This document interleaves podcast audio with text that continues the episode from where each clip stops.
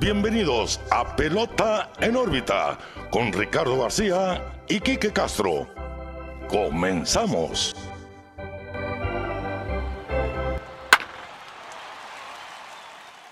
Polémica y controversia es algo que quizá tenga en específico este episodio. Bienvenidos a una nueva edición de Pelota en órbita. Los saluda como siempre Ricardo García, acompañado de mi amigo y su amigo Quique Castro. ¿Qué onda, Quique? ¿Cómo estás? Pues como dice Ricardo, polémica y salsita y de todo. ¿eh? Esta semana ha estado llena de, muchas cosas muy inusuales. Como lo hemos dicho en todos los episodios, yo creo que desde que empezamos a hablar de esta temporada, que nos iba a traer historias divertidas, historias extrañas y pues la verdad no ha sido la excepción. Llevamos dos semanas de temporada y ya tenemos mucho de qué hablar. Antes de empezar, Ricardo, quisiera invitar a nuestros amigos que nos escuchan, pues como siempre, ¿no? Que nos visiten a nuestras redes sociales, Facebook, Instagram, Twitter, eh, como Pelota en órbita. También estamos en YouTube. Ahí estamos subiendo los episodios con video, ahí para que nos vean platicar cómo llevamos la conversación. Y Ricardo, una semana pues de locura, ¿no? Como ha sido todo este año.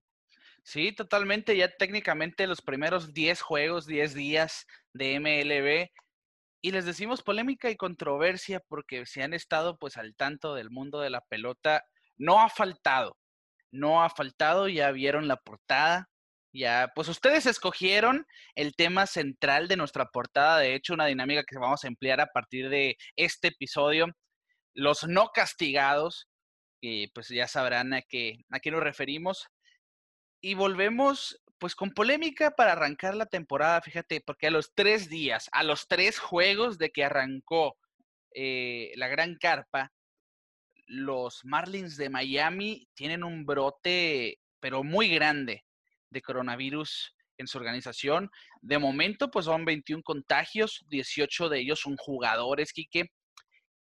Y se ha tenido que parar toda actividad con los Marlins de Miami porque obviamente pues no van a jugar la gran mayoría de los jugadores han sido asintomáticos y al día de hoy que grabamos esto domingo, eh, no han habido más casos positivos en la organización de Miami y de hecho ya este próximo martes, mañana, se, mañana, pensando que hoy es lunes, que nos está escuchando el lunes, este martes pues ya van a arrancar los, los juegos de los Marlins de Miami que han tenido que hacer de todo para poder volver a, al terreno de juego. Recordamos, Kike, que aquí entró ya pues en vigor esta implementación de 60 jugadores, ¿no? Un grupo de 60 jugadores.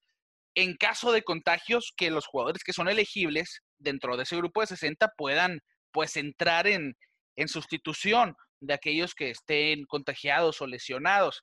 Y pues es lo que va a tener que hacer el equipo de Miami porque pues 18 jugadores contagiados de un roster de 30, estamos hablando pues que es más de la mitad.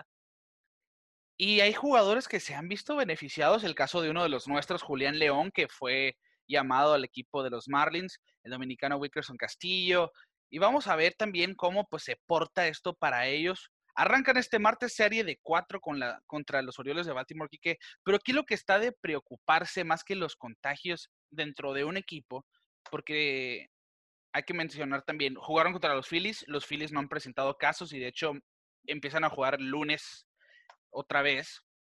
Y los Orioles de Baltimore, que estaban a la espera, parece que todo está bien. Pero lo que sucedió aquí con los jugadores de los Marlins es que salieron de fiesta, según una investigación de la MLB. Los Marlins de pues Miami salieron de fiesta estando en Atlanta, en tiempos de pandemia, Kike. Pues mira, es que es una estupidez eso que estás mencionando, Ricardo, porque imagínate, todos los esfuerzos que están llevando, eh, lo económico, eh, la estrategia de grandes ligas, todo, que todo esté funcionando como una máquina y que unos jugadores decían, nos vamos de parranda y no pasa nada. Y, pues sí pasó, todo el equipo de, de Miami está contagiado y con riesgo de contagiar a otros jugadores. La verdad eh, es una cosa tremenda. Está hablando que los protocolos no están siendo implementados de manera correcta por los equipos.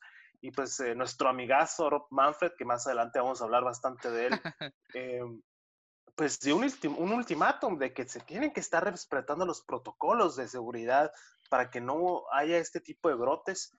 recuerda que, no sé si recuerdas que platicamos en los capítulos anteriores que iban a estar permitidos los handshakes, eh, los saludos entre jugadores y hemos visto equipos que lo están haciendo. Así es. La verdad, eh, sí se tienen que poner las pilas porque Grandes Ligas corre el riesgo de que esta temporada sea un fracaso. Ya se están empalmando los juegos y van a tener que jugar dobles carteleras de siete entradas. Eh, se está volviendo cada vez más difícil por situaciones como esta, que no se respetan los protocolos. La verdad, sí. sí. llega a ser frustrante porque imagínate todos los meses de negociaciones y que se pierda todo por una incongruencia de los mismos jugadores. O sea, no, no sé en qué cabeza cabe que, ah, vámonos de fiesta, estamos en Atlanta. Pues no, Así no es la cosa, Ricardo. Sí, no, totalmente de acuerdo. Es una imprudencia total, falta de respeto hacia los otros jugadores también, fíjate.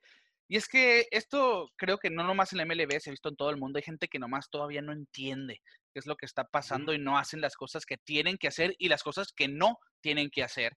Sí, la cosa es, en Estados Unidos ya, ya están las puertas abiertas de los negocios, pues tampoco eh, vamos a decir, ah, es que tienen que estar encerrados y no ir a ningún lado la gente en Estados Unidos ya es permitido, pero en este caso con los jugadores, como dices tú, es por respeto, más que nada, al, contrario.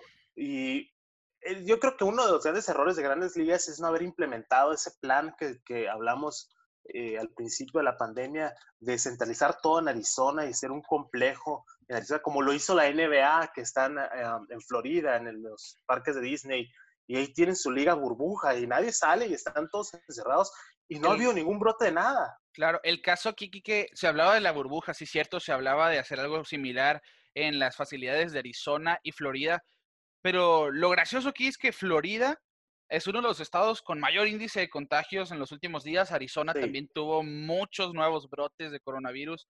Y esto te habla de, pues quizá no hubiera sido tan factible, ¿no? Obviamente, bueno, ni tan obviamente hubiera sido mejor que pues tener cada quien su casa, sus estadios, buscando la forma, ¿no? De mantenerlos a los jugadores con sus habituales estadios eh, y demás. El punto, el punto, mi punto es que, que, que debieron de haberlos encerrado todos, pues. Bueno, o sea, tenerlos controlados. Controlados de una manera que, no, que no tengan que viajar tanto. Sí, esa es la idea del, de los standings de las ligas híbridas que estamos viendo de solo jugar en este central y oeste entre ellos. No, no, no van a haber juegos de equipos del este contra equipos del oeste y demás. Pero, por ejemplo, el caso de Major League Soccer, que también tienen burbuja en, en, California, dos equipos ya tuvieron contagios y están en la burbuja. Eso no te está exentando, ¿no? De los contagios. Sí, sí. Si, entendemos el punto, obviamente, no es garantía y no se va a hacer en grandes ligas. A lo que vamos. Rob Manfred, como dices, dio un ultimátum, ya les dijo a los jugadores, ya le dijo a Tony Clark, que es el pues el portavoz, ¿no? De la Asociación de Jugadores de Grandes Ligas, o se aclimatan o se nos acaba la fiesta, ¿no? Y han sido 10 días que hemos visto buenos juegos. Qué lástima sería ver que Rob Manfred diga hasta aquí. Y no porque no se pueda jugar, sino porque los jugadores están haciendo lo que no deben de hacer. Decías, se supone que firmaron un documento de tantas hojas, un documento grueso que tiene sus estipulaciones que dicen no pueden escupir, no pueden celebrar, no se puede dar la mano, no pueden fraternizar y demás. Hemos visto eso en todas las transmisiones, yo creo, casi todos los jugadores han hecho a lo que están acostumbrados y sabemos que son cosas que a lo mejor no son tan fáciles de evitar porque estás toda la vida lo has hecho. Sí. Y que, pero a partir de este punto en adelante, esperamos que se dejen de ver, porque ya estamos hablando, es un equipo completo el que ha tenido que parar sus actividades. Los Phillies de Filadelfia tampoco han jugado desde, desde aquella serie y ahora van a reactivarse también a partir de este lunes, decíamos. Igual, los Cardenales de San Luis es el nuevo equipo que tiene un supuesto brote de coronavirus. No han jugado contra los cerveceros de Milwaukee. Tenían ya pactado un doble juego el pasado sábado. No hubo. Se suspendió esa serie. Los Cardenales, quién sabe hasta cuándo se van a poder reactivar. No han habido nuevos casos hasta eso.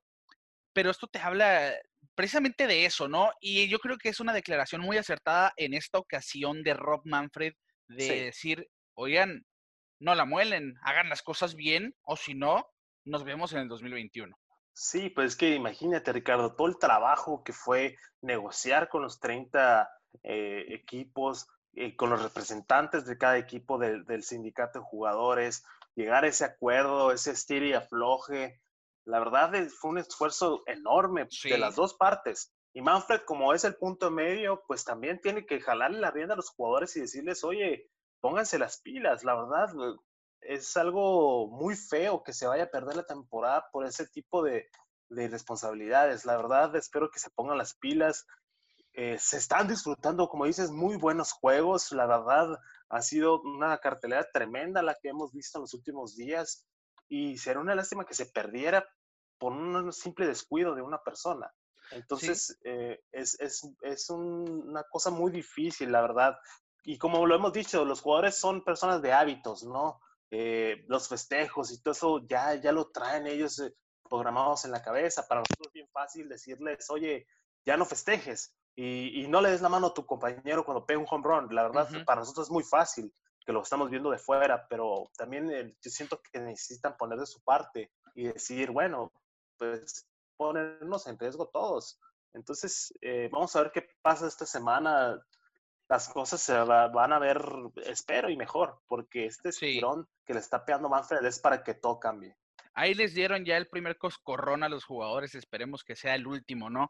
Y sí, como dices, los jugadores son hechos a base de hábitos, pero ya hemos visto algunos equipos como los Gigantes de San Francisco en esta semana pasada, el home run para dejar en el terreno de parte de Mike Jastrzemski, cómo celebraron, ¿no? Hicieron un círculo alrededor de home y no se tocaron, solamente festejaron de la manera más rara posible en los últimos días, pero al final de cuentas siento yo cumplieron con eso de quizá no tener contacto y demás.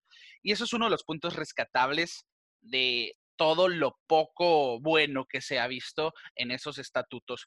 Una de las cosas más raras también, Quique, bizarras y locas, es este caso de Joenny Céspedes ahora.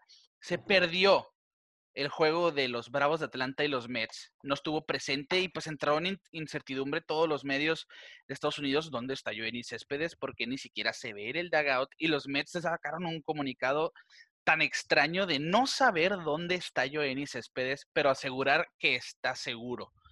Y eso te habla de la falta de profundidad y de visión de la organización con sus jugadores y de Joenny Céspedes también de no avisar al equipo lo que estaba haciendo que a final de cuentas terminó siendo que está optando por ya no jugar en esta temporada del 2020, pero a la hora de que llegan a su locker está vacío, no hay nada, no está ni él, no está su mochila, no está su ropa, no había nada de Johnny Céspedes y a la antes de que se acabara el juego dice pues el gerente general de los Mets de Nueva York que Johnny Céspedes por según su agente no va a jugar el resto de este 2020. Pues mira, lamentable, muy lamentable, porque nosotros lo dijimos, el Céspedes es uno de los jugadores más eléctricos que ves en el campo, se había visto bien al bate, está siendo beneficiado por esto del designado universal y se veía saludable a pesar de que no estaba al 100% y opta por desaparecer y decir, ya me voy. La verdad se me hace un acto pues sí es comprensible, Ricardo, porque imagínate, estar en Nueva York, Nueva York, una ciudad donde hubo uno de los mayores brotes de coronavirus, y puedes, puedes entender un poquito de dónde viene esa decisión, pero yo creo que la manera no fue la correcta. Desaparecerte de esa manera, eh, sabiendo que, pues, es, uno piensa lo peor. Yo vi el reporte y dije, algo le pasó. Sí. Algo le pasó, eh, está muy raro, pero también los Mets siendo los Mets. La verdad, es sí, también cómo se te puede perder un jugador, cómo puedes no saber dónde está, eh, no darte cuenta que a qué horas salió del hotel, a qué horas eh, se llevó sus cosas del, del, clubhouse, o sea, ¿qué está pasando? Pues eh, también los Mets son una organización que estamos acostumbrados a ver un, un debacle cuando van bien, empezaron bien la temporada y a ver qué pasa, ojalá y no suceda lo que siempre sucede y termínense se termine en el último lugar, ¿no? Bueno, de, momento en el standing no les ha ido del todo bien, pero Johnny Céspedes había sido precisamente uno de esos puntos rescatables, ¿no? Por su regreso, una historia diferente a lo que hemos visto, pues una historia de resiliencia por parte del cubano, pero sí estoy totalmente de acuerdo que la forma en la que lo está haciendo y la forma en la que lo manejó el equipo de los Mets, por los dos lados, incorrecto, ¿no? Giovanni Céspedes, pues de primera, oye, al primero que le debes decir que no vas a jugar es a tu equipo hagas lo que hagas, avísales. Él se pudo haber evitado toda esta situación donde pues deja mal al gerente y a la organización neoyorquina. Y a final de cuentas, bueno, muy respetable, como dices, los Mets terminan diciendo, pues respetamos su decisión, pero el manager Luis Rojas, ¿no? De, de los Mets dice, estoy sorprendido porque ya habíamos hablado y él ya había aceptado que iba a ser un bateador designado por esta temporada. Y eso había sido reciente y de un día para otro, pues dice Johnny Céspedes, ok, yo ya me voy, que les vaya muy bien. Sí, la verdad es una mala noticia porque fuimos testigos de todo lo que hizo Céspedes para, para regresar al juego. Estuvo más de un año fuera del juego por lesión, ya todo el trabajo que había hecho para recuperarse, los entrenamientos, llegó en forma, se, llegó viéndose bien, llegó pegándole a la bola duro. Sí. Y pues de un día para otro decir, con permiso me retiro, la verdad, como compañeros, yo creo que sus, sus compañeros, vaya, eh, van a sentir algo raro, ¿no? Porque no puedes juzgar el, por qué se va, la verdad. Eh, todos podemos comprender el miedo que, que vivimos por, por, la pandemia, pero pues las formas, Ricardo, la, la forma no, no es la correcta. Y, y, sabes qué es lo peor de esto? Bueno, no lo peor, lo más curioso. Joenny Céspedes es agente libre al finalizar esta temporada y decidió no jugarla después de haber estado ausente pues por casi dos años. Así que veremos qué le depara el futuro a este cubano, Quique. Esperemos que, que, se quede la regla de designado universal, porque si no, siento muy difícil que, que veamos de regreso a Janet Céspedes. Sí, concuerdo. Por lo menos con un contendiente no será así. Y en otras, en otras notas, en otros puntos importantes de esta semana, pues ya, lo que están esperando, la portada que están viendo en este episodio, los no castigados, que a final de cuentas recibieron un susto inmenso por parte de este nervios de acero, Joe Kelly, Kike. Joe Kelly, el hombre. Joe Kelly, eh, hay muchos adjetivos que le podemos poner a Joe Kelly. Eh, yo creo que hizo lo que todos queríamos que hiciera alguien, la verdad. Tirarle a los Astros de Houston, lo único malo de la acción de Joe Kelly, en mi opinión, es el pelotazo cerca de la cabeza. Eso sí, eso sí se me hace algo que no se debe hacer porque lo hemos visto muchas veces, los pelotazos en la cara y cómo terminan los jugadores.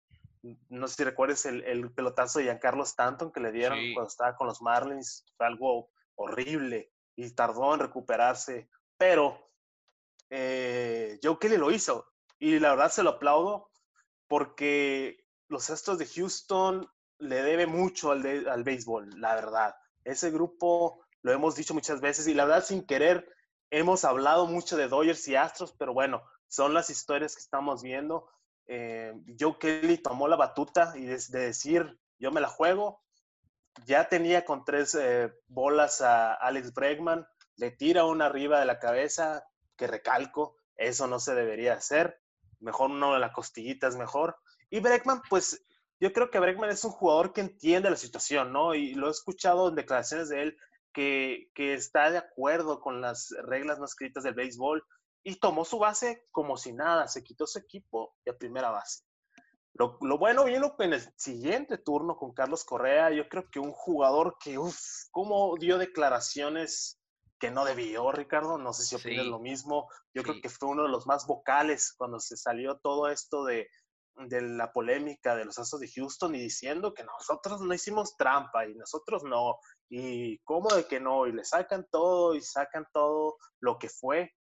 Y pues ya el señor se quedó un poco callado y paró con sus declaraciones, pero yo, Kelly, la verdad, recuerdo todo lo que hizo Joe Kelly y lo vuelvo a aplaudir y se me emociono porque hizo lo que todos queríamos, Ricardo. Y, y a pesar de que andaba fuera de la zona, que la verdad él dice que, que no fue intencional lo de Alex Bregman, llegó y ponchó a Correa y se fue y le dijo, órale, con otras palabras, ¿no? Eh, qué buen swing, ¿no? Y, y, se fue riéndose al dogout y haciendo caras chistosas y todo, y se armó la trifulca. Pero yo siento que tomó la batuta de todos, todos en el béisbol queríamos ver eso y como lo dijimos al principio de la temporada, bueno, al principio del programa, vaya, eh, íbamos a ver todo el año esto y siento que no va a parar, todavía deben bastantes pelotazos. Y es que para la mala suerte de los Astros, pues en esta nueva reconfiguración de, del calendario de juegos, pues al estar en el oeste, les tocaba enfrentar a los Dodgers, que es el principal afectado, ¿no? De esa temporada del robo de señas, pierden la Serie Mundial contra los Astros de Houston. Y si yo estoy totalmente de acuerdo con lo que tú dices, yo repruebo al 100% la recta a la cabeza a Alex Breckman. Si le vas a pegar, pégale en la espalda, pégale en la pierna, en un lugar que, bueno, que le deje un buen moretón, pero que no atente con su vida, ¿no? Traes el casco, pero vaya, no, le puedes dar en la cara de todas maneras. Sí. Y sí, cierto, Alex Breckman ya se, lo, ya se lo esperaba, todos los astros se lo esperan, y es que es el equipo que pasó de ser el héroe que no salía de la boca de nadie a ser el villano que todo mundo maldice, ¿no? Y ahora lo estamos viendo, pues es, es la primera situación en la que se les da un susto, no hubo un pelotazo en sí, y es por eso que la suspensión que le dan a Joe Kelly es tan controversial, tan polémica, porque le están dando una suspensión de ocho juegos en una temporada de 60. Él no peloteó a nadie. Es verdad, su comportamiento fue antideportivo a la hora de que poncha a Carlos Correa después de ese slider por la cabeza, que pues le dice buen swing, perra, ¿no? Y demás. Y, y MLB en la mañana siguiente opta por suspenderlo por ocho juegos. Esto es el equivalente a 22 juegos en una temporada de 162 juegos. Que, que es la suspensión más larga por algo que sucedió en el terreno de juego desde que se suspendió a Pete Rose en el 88, Kiki. La verdad, eh, eso sí se me hace exagerado. Sí.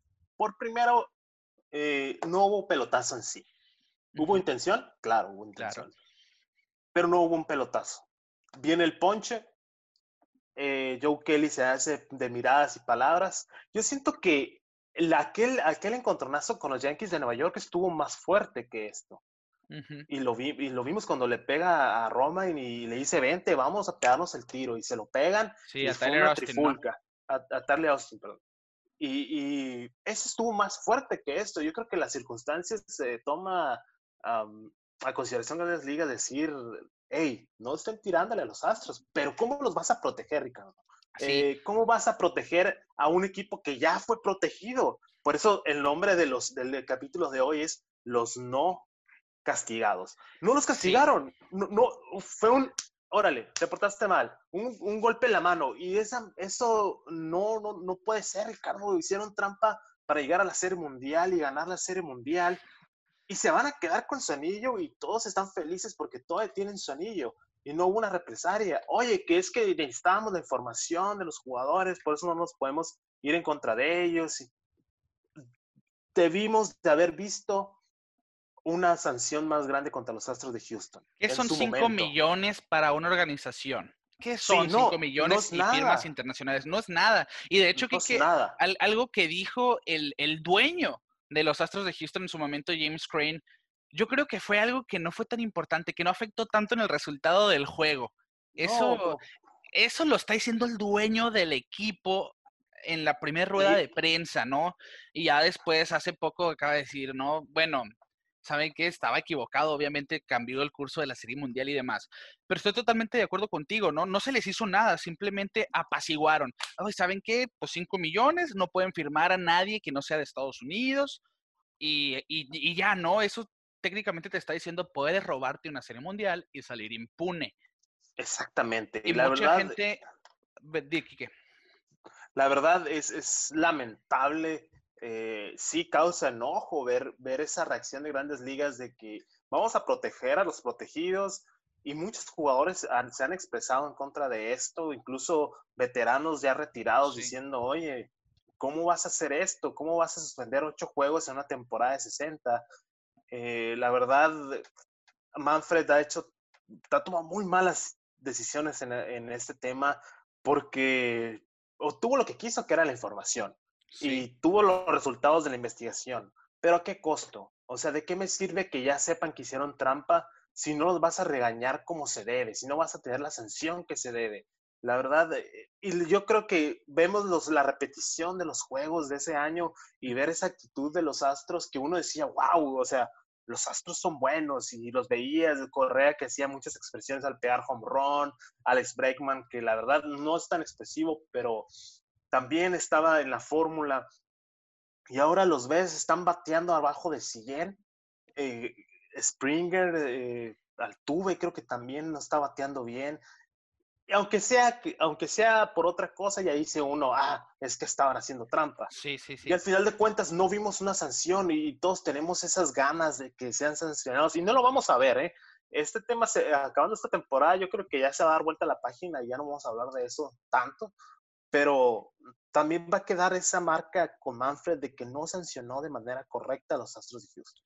Sí, totalmente de acuerdo contigo en eso. Y obviamente los Astros de Houston, pues quizá no por la cuestión de que, ah, no están haciendo trampa, por eso no batean, pero tienen un estrés de estar enfrentando a pura gente que los va a odiar durante el resto de la temporada y las temporadas que jueguen este grupo de jugadores, que obviamente pues puede repercutir en su juego. Algo que a mí me, llamó mucho la atención fue un tweet de Dallas Braden, aquel ex pitcher de grandes ligas, que, que pues ha sido muy vocal, le, encanta opinar y me encanta leer sus opiniones, de hecho, con lo que yo concuerdo. Claro, claro, una buena fuente. Sí. Una buena fuente para este tipo de comentarios, le recomendamos que lo sigan porque tiene uno, tienes unas observaciones muy buenas acerca del juego. Que es el caso de esta, ¿no? A la hora de que los Astros hicieron trampa en la Serie Mundial, se puso un blanco en ellos.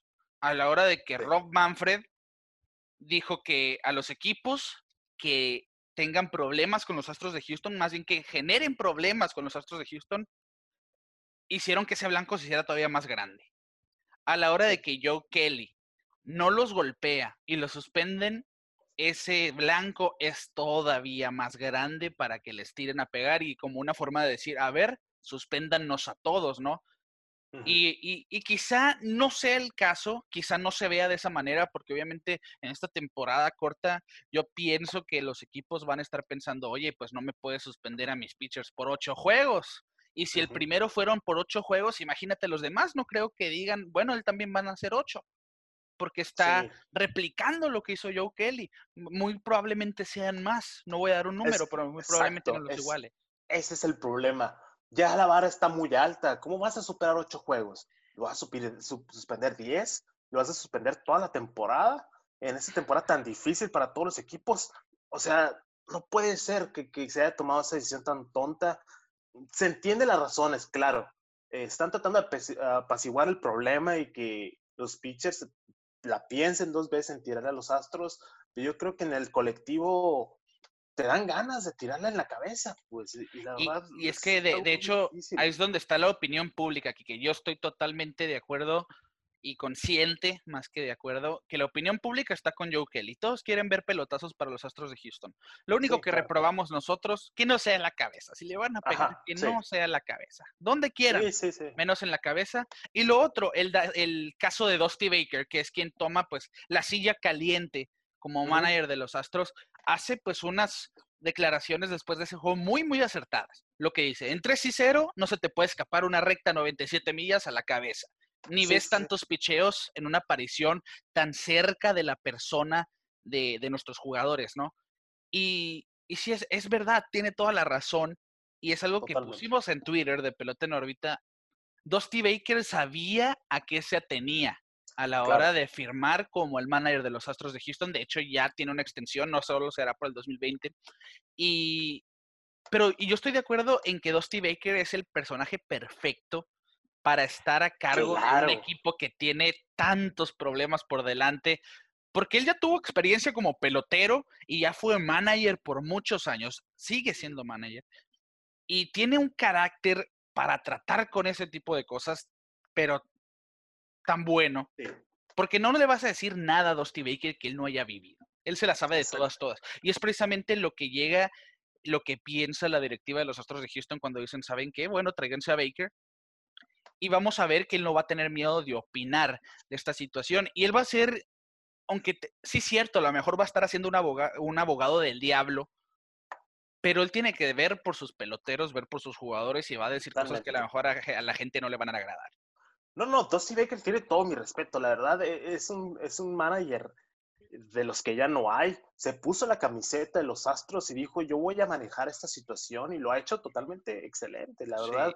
Eh, es, un, es un caballo de mil batallas, como tú dices, ya se la sabe de todas, todas. pero un, un, detallito muy interesante, que el mismo Dusty Baker le estaba gritando a Joe Kelly desde el dugout. Es lo que te habla, eh, Dusty Baker está listo para todo y no va a dejar que, que, que, que maltraten a sus jugadores. Y la verdad, está muy bien. Es algo que me gusta. Ver que Dusty Baker dijo, yo no, no nomás vengo a tomar el trabajo y, y vengo a ver qué pasa. No, no, no, no. Él se tomó las riendas de ser el controlador de todo este... Él viene de lleno. Él viene de lleno, exactamente. Es el damage control, pues. Está listo para tomar todos los balazos y todos los pelotazos por su, por su equipo. Y se agradece, la verdad, ese tipo de, de, managers tan vocales, tan, tan unido, que, que le gusta hacer eh, eh, que su clubhouse sea eh, unido la verdad se agradece 100% que todavía existe este tipo de managers.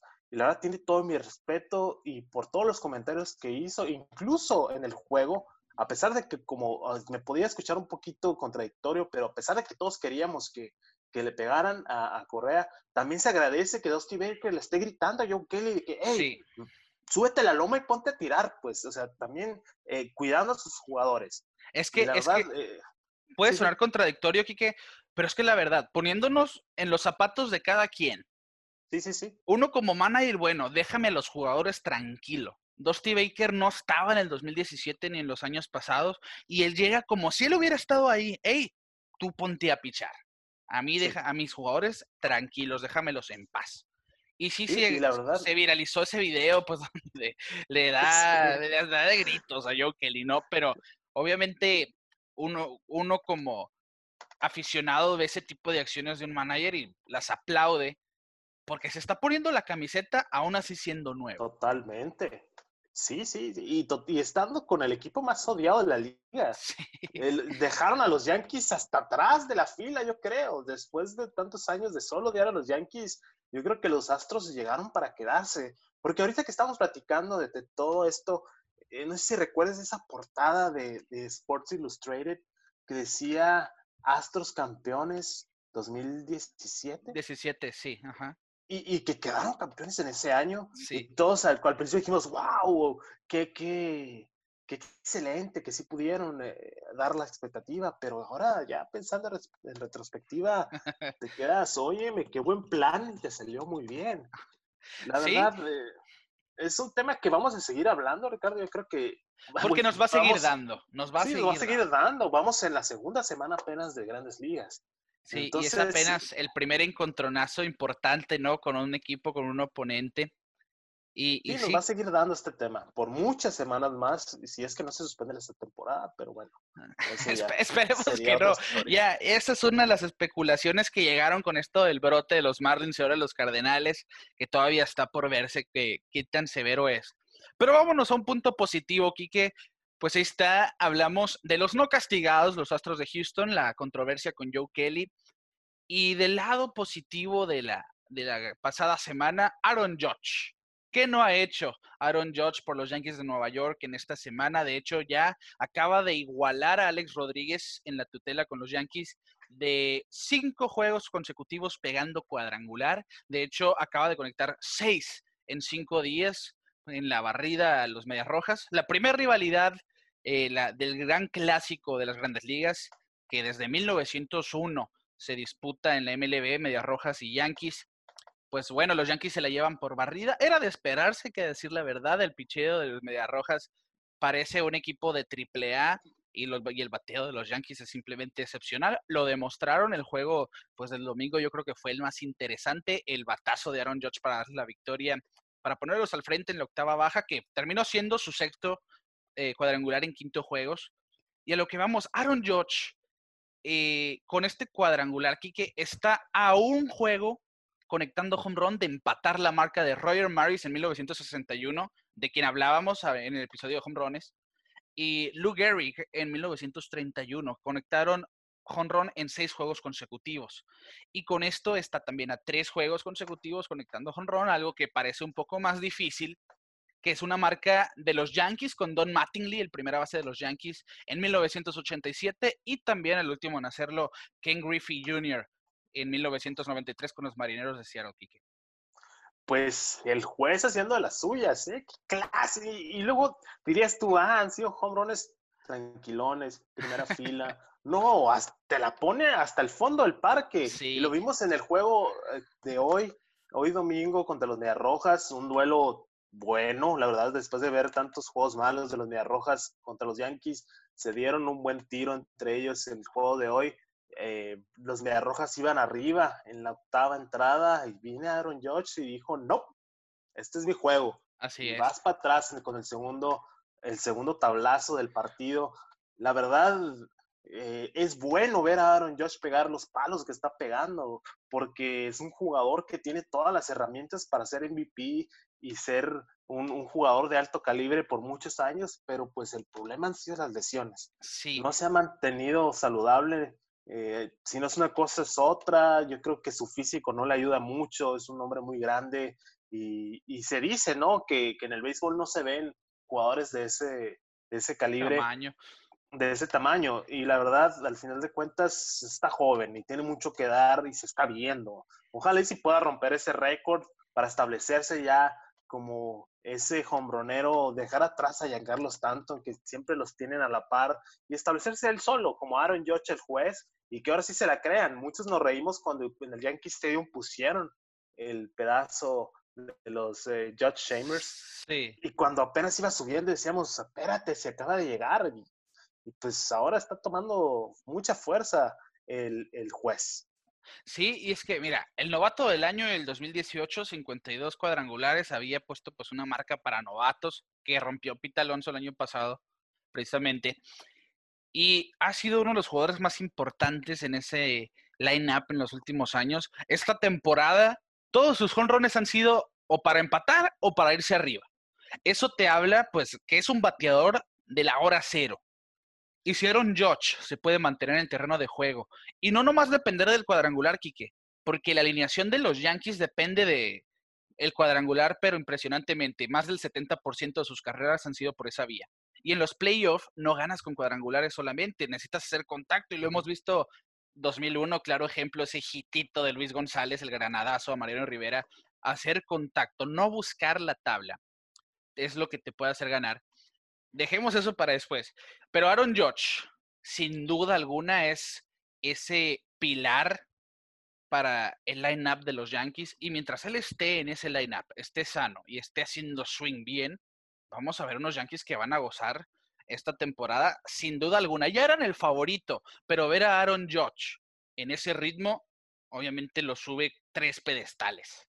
Claro, claro, y se vuelve una pieza importante como los bombarderos del Bronx, ¿no? Después de mucho tiempo de, de estar, que sí, que no, quedarse cortos, yo creo que se está armando una buena dinastía en Nueva York que, que va a ser difícil tumbar ya con eh, la adquisición a largo plazo de Gary Cole y tener tanto joven ahorita en el line-up que cualquiera del 1 al 9 te la puede echar para afuera. Como Sí. dices tú, más del 70% de sus carreras van por el home run.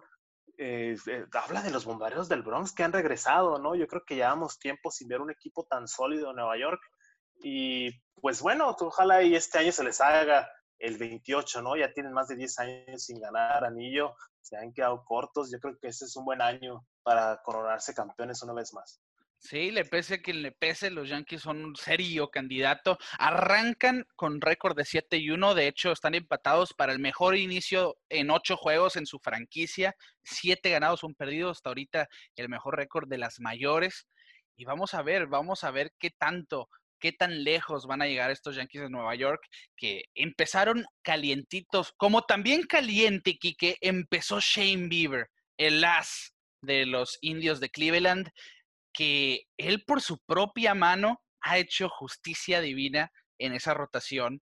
27 ponches los que tiene Shane Bieber en sus primeras dos apariciones de esta temporada y de hecho esto empata para cualquier pitcher con la mayor cantidad de ponches en los dos primeros juegos de una temporada desde que se acercó la loma a la distancia que tiene actualmente en 1893 y esa marca antes la tenía Carl Spooner de los Dodgers de Brooklyn en 1954. Sin duda, Shane Bieber ha sido de lo más emocionante de este 2020. Claro, tomando la batuta del caballo y después de verlo en ese, ese juego de estrellas donde él fue MVP, ya sabíamos lo que venía está listo para ser el as de, bueno, ya es el as de los indios de Cleveland, un equipo que muchos tenían en duda, incluso estaban diciendo que iban a, cambiar a su estrella Francisco Lindor y no lo hicieron. en su momento fue algo cuestionado, pero ahora pues vemos el por qué, ¿no? Están listos para seguir compitiendo en una división que va a estar peleada este año, Ricardo. Con eso que, que va a haber más equipos en playoff, yo creo que la central se va a vestir de manteles largos. Eh, me parece excelente después de tantos, eh, después de la salida de Kluber, eh, después de, de tantos cambios en la rotación de indios, que tome la batuta decir, yo voy a ser bueno y lo ha hecho, la verdad. Es excelente, más en esta temporada corta, que no me canso de decirlo, que este tipo de jugadores son los clave, ¿no? Que te van a dar consistencia, que te van a dar esa estabilidad en tu line-up y en tu rotación. La verdad, los indios de Cleveland se pueden llevar la central este año. Sí, totalmente. Y, eso que dices tú, ¿no? El cambio de su rotación es el punto focal de los indios de Cleveland.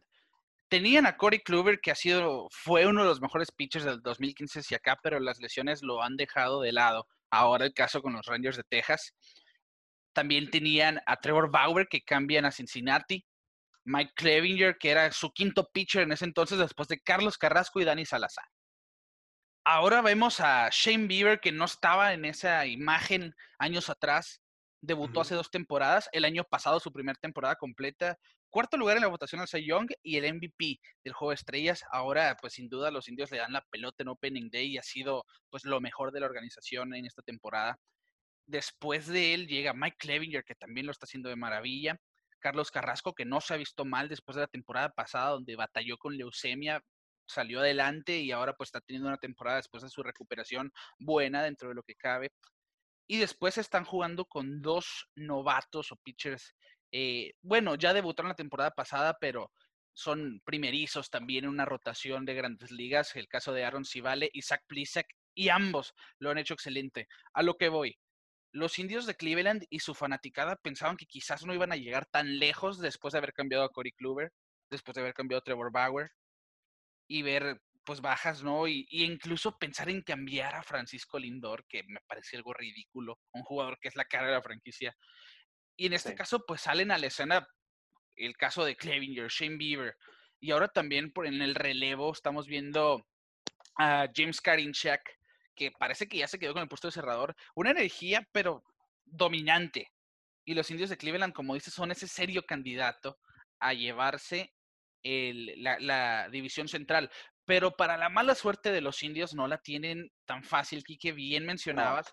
Va a ser pelea toda la temporada, 60 juegos de pelea constante con los Minnesota Twins, sobre todo que de momento tienen el primer lugar de la centro con récord de 7 y 2 y es que ese lineup no es nada fácil de, callar. Estamos viendo a Max Kepler, estamos viendo a Nelson Cruz, Eddie Rosario, Mitch Garber. cualquiera de esa alineación te puede pegar jonrón. Y de hecho, la temporada pasada fueron el equipo con más jonrones.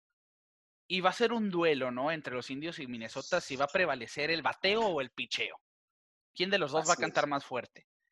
Sí, y también hay que mencionar a los Chicago White Sox, eh, Ricardo, porque han tenido una, un principio de temporada un poquito flojón, pero yo creo que en cualquier momento esa chispa se prende. ¿eh? Sí. También tienen mucho bateo, tienen picheo, les falta un poquito, pero igual tienen todo para, dar la pelea en la central.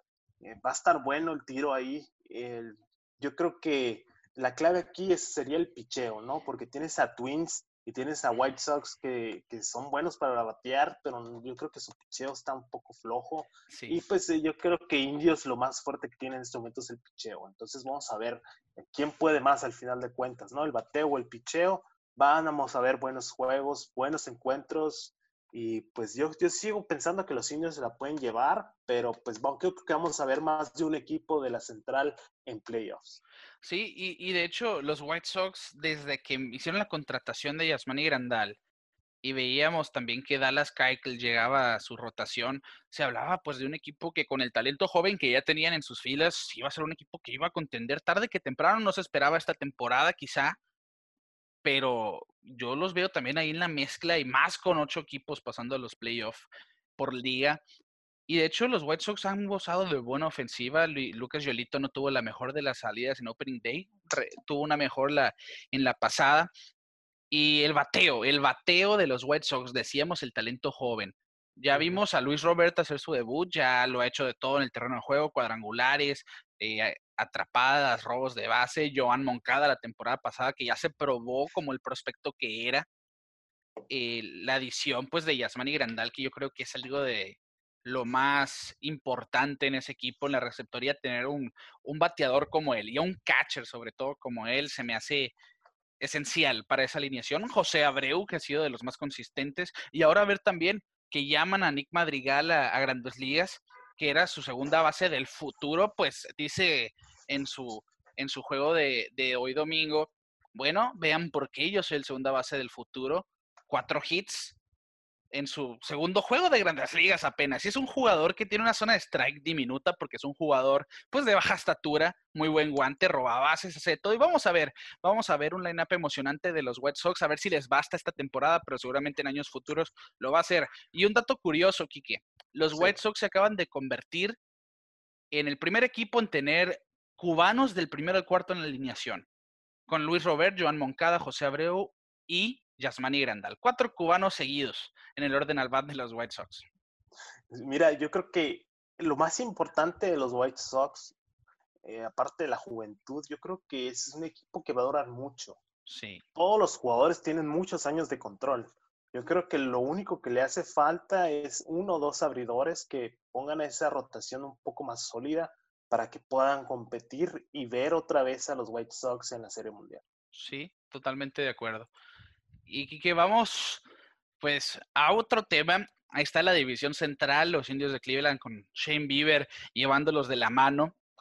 Y Shohei Otani, ahora con los angelinos, hablábamos la semana pasada de lo pésimo que le fue en su primera salida, pues ahora se había visto mejor, pero sale del juego porque tiene molestias en su brazo para lanzar, viene de Tommy John y tiene molestias nuevamente aquí, que cuidado con los angelinos y el nipón.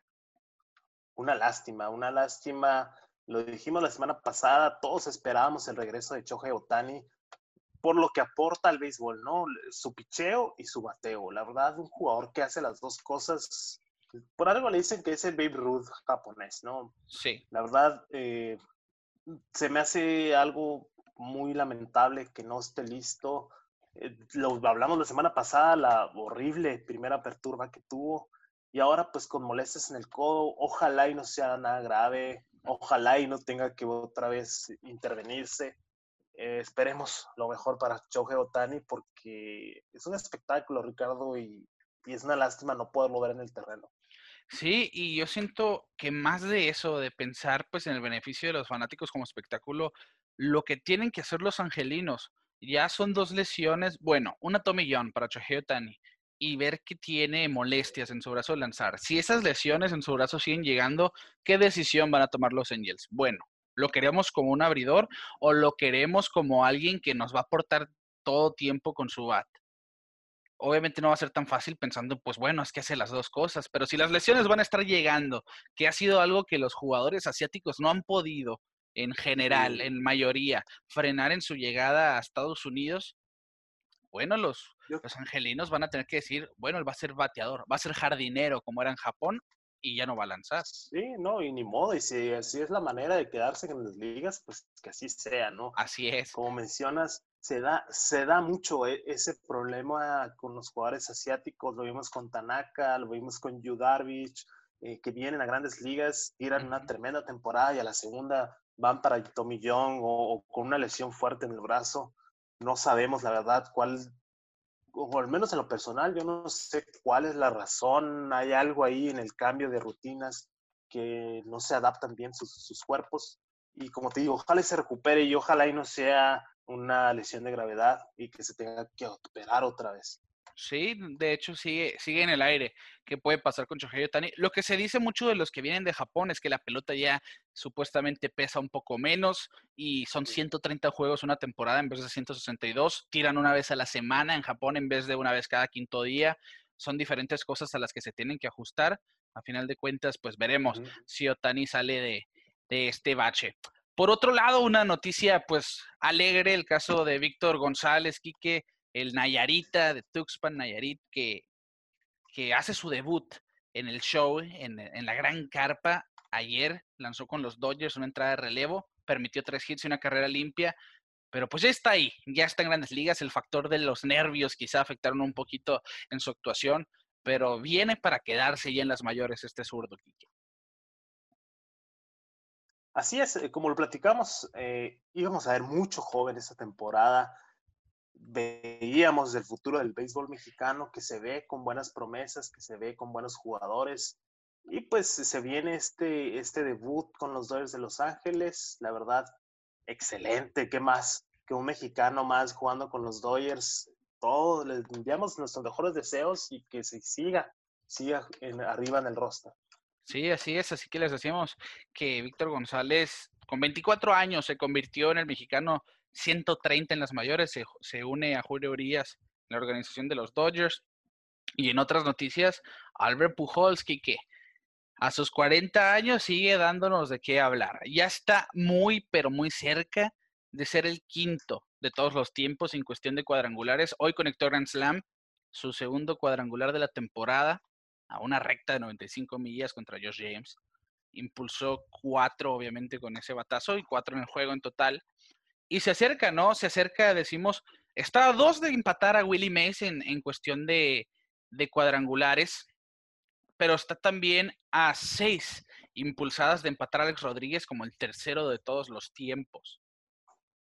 Así es, la máquina, la máquina todavía trae un poquito en la maleta, lo vimos con el Grand Slam, excelente, yo me emocioné mucho al, verlo, sí, Albert Pujols, que la verdad ya está en, el ocaso de su carrera, le quedan, le queda este año y el siguiente su contrato con los Angelinos, la verdad espero y pueda romper eh, esas marcas que tiene pendientes, porque se merece lo mejor, Ricardo. Es un jugador que lo hemos visto en los más altos escenarios. Ya al final de su carrera, pues las cosas no resultaron tan bien como él esperaba con los angelinos.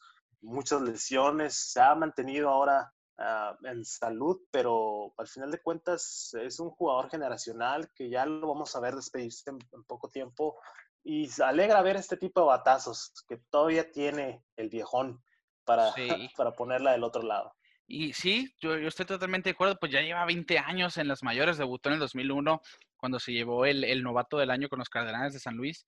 Y, y sí, Willie Mays, 660 jonrones, está pues Albert Pujols de momento con 558 ya parece casi imposible que llegue a los 700, hay que decirlo. Y yo sí era uno de los que pensaban Albert Pujols va a llegar a 700, pero con esta temporada de 60 juegos, sí. si llega a 10 jonrones a la temporada, quizá eh, es mucho. Quizás sí, mucho. Espero y me no le están ayudando. Sí. Sí, las circunstancias no lo ayudan. Y les, todo el tiempo que perdió en lesión, cuando tenía el problema en, su, en sus piernas y todo eso, pues le quitó mucho tiempo. La verdad, no, no, yo creo que no le debe nada a nadie, Pujols. Eh, tuvo sus campeonatos tremendos con los Cardenales de San Luis. Eh, tres no MVPs. Tan, tres MVPs, no ha tenido tan buenos momentos con los Angelinos, pero hey, mmm, no le debe nada a nadie, la verdad. Se va a ir en la puerta grande, quieras o no, y es un Salón de la Fama. Sí, se, re, se, puede retirar hoy y ya está en el Salón de la Fama. A final de cuentas, Kike sí. es el único jugador, junto con Hank Aaron, que va a tener 600 jonrones, 2.000 impulsadas y 3.000 hits en las grandes ligas. Solo dos, Hank Aaron y Albert Pujols. Así que, ya saben, está en un grupo elitista, pero muy Totalmente. pequeño, muy pequeño. Y así que ya sabremos si Albert Pujols la temporada que entra es su última del contrato con los Angelinos. Veremos si, si llega a 700 antes de que se retire. No creo que sea el año que entra. Pero bueno, le vamos a dar eso al beneficio de la duda. Aquí que una semana completa por fin en Grandes Ligas. Ya como decíamos, 10 juegos. ¿Qué te ha parecido? Un comentario para despedirnos del público en esta ocasión. Divertido, ha sido lo que hemos esperado a pesar de, de todos esos juegos suspendidos por la cuestión del brote de coronavirus. Pero yo creo que al final de cuentas hemos tenido muy buenos juegos. La serie con los Yankees de Boston, pues se barrieron. Eh, hemos visto sí. encontronazos y muchas sorpresas. Yo creo que los padres de San Diego están haciendo muy buen trabajo, Ricardo. Sí. Eh, no creo que se lleven la división porque esos Dodgers son imparables, pero igual la expansión de, de, de playoffs nos va a dar a los padres de San Diego en playoffs y estoy muy emocionado por eso, la verdad, porque es un equipo que lleva mucho tiempo queriendo competir y, la verdad ahorita está en uno de sus mejores momentos. Sí, fíjate que yo no me esperaba que esa división estuviera tan cerrada como lo está en este momento. Los Diamondbacks, que era un equipo que se esperaba que compitiera, pues van en último lugar con récord de 3 y 7. Los padres, como dices, están a un juego del primer lugar. Y los Rockies y los Dodgers empatados ahí los Rockies también es un equipo sorpresa, ¿eh? No yo no me esperaba ver picheo por eh, parte de ellos. Germán Márquez y Kyle Freeland, que viene de una temporada horrible después de haber hecho un buen papel en 2018, pues lo han hecho bien. Veremos qué tan bien lo hacen por el resto de la temporada. Pues apenas van ocho juegos, 52 restantes para el equipo de Colorado. Los padres con su base joven ahí dando la sorpresa. Estoy totalmente de acuerdo. Quique, pues llegó la hora de despedirnos. Agradecemos a todo nuestro auditorio de Pelota en órbita en este episodio ya número 26. Les decimos, síganos en redes sociales, Pelota en órbita en todas partes, denos follow en Instagram, Twitter, like en Facebook, suscríbanse a YouTube para ver nuestros episodios y todas las plataformas de audio digitales, Spotify, Google Podcast, Apple Podcast, donde quieran, ahí estamos. Pelota en órbita en todos lados. A nombre de Quique Castro, sus amigos Ricardo García, les decimos, que Joe Kelly le pegó un susto a los no castigados y nosotros nos vemos fuera de órbita.